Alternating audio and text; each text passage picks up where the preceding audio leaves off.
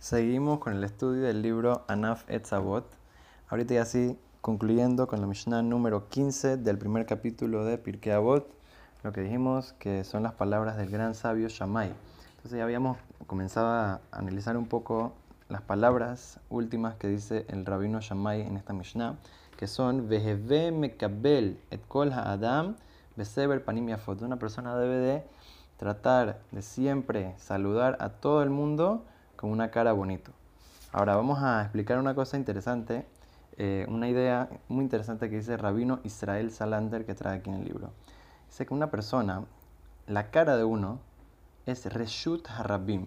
¿Qué significa un Reshut Harabim? Entonces, en la Halajá, en la Gemarot, traemos un concepto que se llama una propiedad privada y una propiedad pública. Una propiedad privada es donde uno vive la propiedad pública es la calle, lo que le pertenece a todos. El lugar eh, en donde todo el mundo puede pasar, todo el mundo tiene permiso de pasar por ahí. Entonces, la cara de uno, la cara, se considera propiedad pública. ¿Qué significa esto? Entonces, trae un ejemplo. Sé que una vez el gran rabino Israel Salanter estaba en la víspera de Kippur, estaba yendo a la sinagoga y se encuentra con otra persona que al parecer estaba muy preocupado por el día de Kippur, estaba eh, nervioso, estaba medio llorando un poco, con una cara así. Y entonces lo saludó, le dijo, bueno, que tengas una, un Yom Kippur fácil y que tengas eh, un Gemar Bajatimato va y todo. Y la otra persona de tanto miedo y tanta, tanto nervio, tanta cosa, ni siquiera le respondió. Y lo vio con cara fea y así. Y entonces el rabino se quedó, oye, pero mira, que él tenga miedo del juicio y que él esté nervioso y todo, ¿Por qué yo tengo que sufrir por él? Entonces lo que está diciendo es de que la cara es una cosa externa, es una cosa que, está, que todo el mundo puede ver. Entonces uno no, tiene, por sí decir, el derecho de estar eh, por ahí caminando con mal humor. Cuando uno está con mal humor, entonces la otra gente también se pone de mal humor. ¿Tú quién te dio el derecho a ti de poner a la otra gente de mal humor? La cara de uno es una cosa que es una cosa que le pertenece a todos.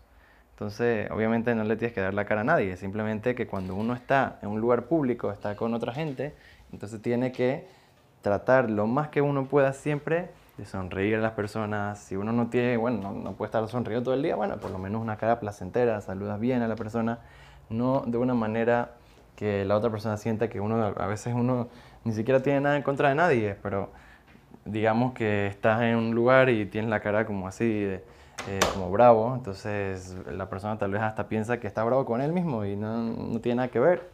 Y tal vez se te preguntaría, ¿estás bravo conmigo? No, no, al revés, no, tengo otra cosa en la cabeza.